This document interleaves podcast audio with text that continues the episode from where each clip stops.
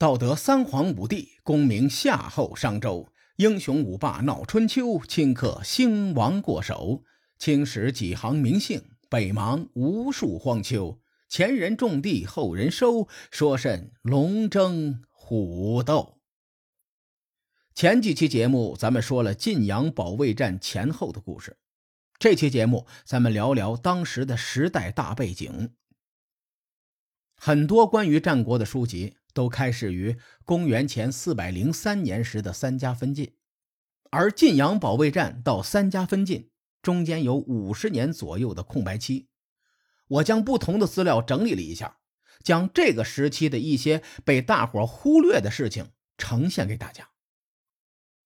在晋阳保卫战前后，能影响天下大事的诸侯国分别是晋国、楚国、越国、齐国、秦国，这个顺序。是我心中的实力排名，咱们从后往前分析。当时在位的秦国国君是秦厉共公，这位国君是春秋末期秦国出现的为数不多的狠角色。回顾秦国在春秋时代的表现，他们绝大多数时期都被晋国压制在崤关以西，无法参与中原事务，直到白驹之战时。秦国出兵救楚，才算真正意义上的插手中原事务。到了秦厉共工执政时期，秦国又一次尝试走上扩张道路。公元前四百六十七年，秦国庶长率兵修补魏城。在当时，庶长是一个官职，掌握着秦国的军政大权，地位相当于楚国的令尹，或者是。晋国的中军将，后来商鞅变法的时候，担任的就是这个庶长的职位。历史上有很多魏城，我不清楚《史记》中记录的魏城究竟是哪一个，请原谅我，我真的尽力了，又不能瞎编，暂且先掐掉这一块。公元前四百六十一年，秦厉共工在黄河边上修筑护城河，同年派军队两万。攻打西戎大荔，也就是今天陕西省大荔县东。获胜之后，秦李共工夺取对方的王城，并且设置大荔县。随后又派人修补庞细城，也就是今天陕西省白水县。这两个城池位于河西之地，具有很高的战略价值，而且在后世中，秦国和魏国多次争夺过河西之地。到了公元前四百五十七年，秦厉共工率军讨伐绵诸。在当时，绵诸是西戎的一支。早在秦穆公霸西戎的时代，绵诸就臣服于秦国。随着历史变迁，当时很多西戎部落已经被消失，只剩下义渠和绵诸等为数不多的西戎部落。秦厉共工讨伐绵诸后几十年。绵诸被秦国所灭。转过年，晋阳保卫战爆发前，晋国夺回了一百多年前被秦穆公攻占的武城。秦厉共公自知秦国无法与晋国正面抗衡，因此没有实行报复行动。晋阳保卫战以后，智氏家族被灭，极少数幸存者逃到秦国。当时晋国赵、魏、韩三家。忙于瓜分治世领地以及稳住晋国国势，在那段时间没有对外用兵。到了公元前四百四十五年，秦国和楚国为了各自利益，再一次结盟。结盟后一年，秦厉共工派兵征讨义渠，并且俘虏了义渠王。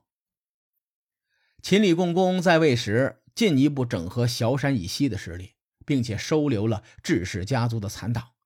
可以说是晋国不可轻视的对手，但我将他的实力排在几个国家的最后一位，是因为在征讨绵竹时仅仅出动了两万大军，更是没记载征讨义渠的兵力。与春秋后期动辄十万大军的对阵相比，秦军兵力略显薄弱，因此我在战国初期将他排在最后一位。咱们再说说齐国。晋阳保卫战前后，齐国田氏在位的家主是田襄子，回顾他的执政生涯，就是一场大型的阳谋。田襄子的战略目标是将田氏的力量从上到下渗透齐国全境。为了达成目标，对内，田襄子不断的派兄弟宗族担任齐国重要诚意的大夫；对外，田襄子与各路诸侯都维持良好关系，稳定齐国的外部环境。从田襄子的立场来说，他不希望有一个强大而统一的晋国与他接壤。因此，他对晋阳保卫战的结果乐见其成。随后，田襄子与三晋互通使节，维持这种微妙的平衡。由于很多史料都说齐国是万圣之国，因此我将这个时代的齐国排在秦国之上。剩下的是越国和楚国，我想一起说一下。自从勾践灭吴以后，从史料上来看，楚国与越国平分了吴国的领土。由于地缘关系，吴国被灭后，楚越两国很快就有了不可协调的利益冲突。而勾践逝世后，继任继承者都不给力。首先继位的是越王陆颖，在位六年后便去世。他去世之后，越王不受继位。仅仅十年时间，越国的影响力与日俱下。在这段时期，楚国与越国为了争夺泗水流域，连年征战，越国处于劣势。说到这里，就不得不提一位历史人物，这个人是鲁国姬姓公叔氏名班。先秦的史书中，大多将他称作公叔班。有人说，公叔班。就是鲁班。说到鲁班，大家就很熟悉了，建筑祖师爷、木匠祖师爷、戏班的祖师爷，是一个传奇人物，我就不多言了。公元前四百五十年前后，公输班来到楚国，深受楚惠王的赏识。随后，公输班创造了很多兵器，最有名的两个便是钩锯和云梯。钩具是一种水战用的兵器，主要作用是勾住或者拒止敌军的战船。越军和吴军一样，水军向来很强。在楚越争夺泗水流域时，双方以水战为主。公输班发明的钩具，极大的增强了楚军的作战效能。自从楚军装备钩具以后，作战无往不利，将泗水流域牢牢地控制在手中。古代的泗水是淮河最大的支流，流经山东、安徽、江苏三省地界。越王勾践时代迁都到琅琊，越国的重心北迁。此时，楚国控制了泗水流域，直接将越国从中截断。北部琅琊与南部会稽无法相互援守。处于战略的劣势，很多人不明白吴越两国为什么从鼎盛时期迅速衰落。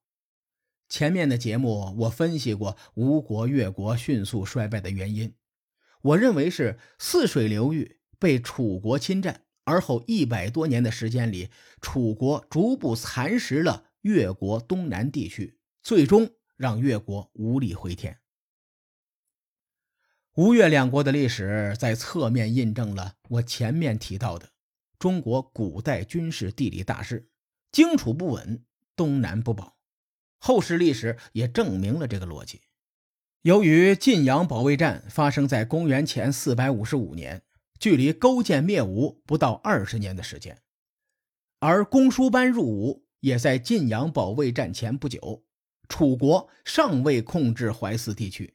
因此，我将越国的实力排在第三。到了公元前四百四十五年，秦楚结盟后，楚惠王灭亡杞国，也就是今天山东省安丘市东北部。此时的楚国已经走出了白举之战的阴影，重新又回到了时代强国之列。在晋阳保卫战战后十年的时间中。晋楚两国实力不相上下，难分伯仲。我认为，在这个时代里，天下大致延续了春秋时代的格局。诸子百家中的墨子活跃在这个时代中，《墨子非攻篇》中有这样两句话：“今天下好战之国，齐、晋、楚、越，今以并国之故，四分天下而有之。”我认为墨子这两句话基本上能够准确的反映时代形势。说到墨子，我有一个很著名的故事和大伙分享分享。关于墨子的出身，众说纷纭。在主流说法中，墨子本名墨翟，不是印度总理那个莫迪，迪是上面一个雨字的迪。他是宋国人，而且是穆仪的后代。穆仪同志在之前节目中出现过，洪水之战中，在宋襄公身边劝对方主动出击的大夫，同时也是宋襄公的哥哥。在战国时期，墨子创立的墨家对当时的人们影响非常大，是与儒家齐名的显学，号称儒墨显学。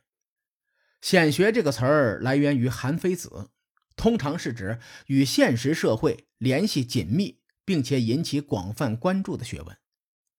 以战国时代的影响力来评估，儒家与墨家平分秋色，是最顶尖的两门学说。后来到了汉武帝时期，罢黜百家，独尊儒术，导致墨家逐渐衰败消失。现在很多小说、动漫或者是电视剧中都以墨子或者是墨家巨子为蓝本设计戏剧形象，对年轻的一代有不小的影响。有兴趣的小伙伴可以多了解一些关于墨家的知识。有一年，楚惠王打算讨伐宋国。于是命令公输班制造云梯。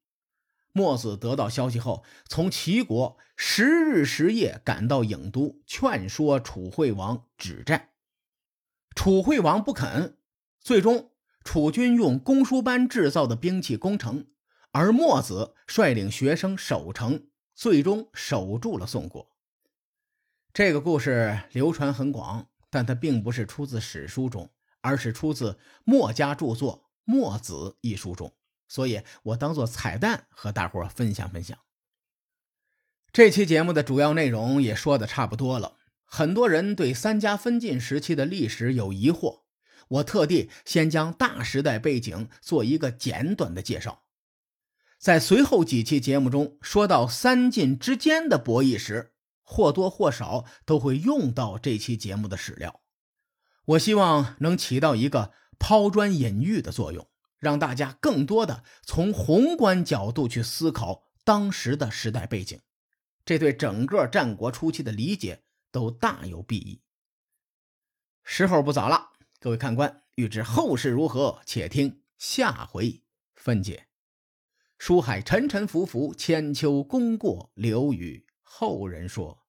我是西域说书人介子先生，下期节目咱们继续聊。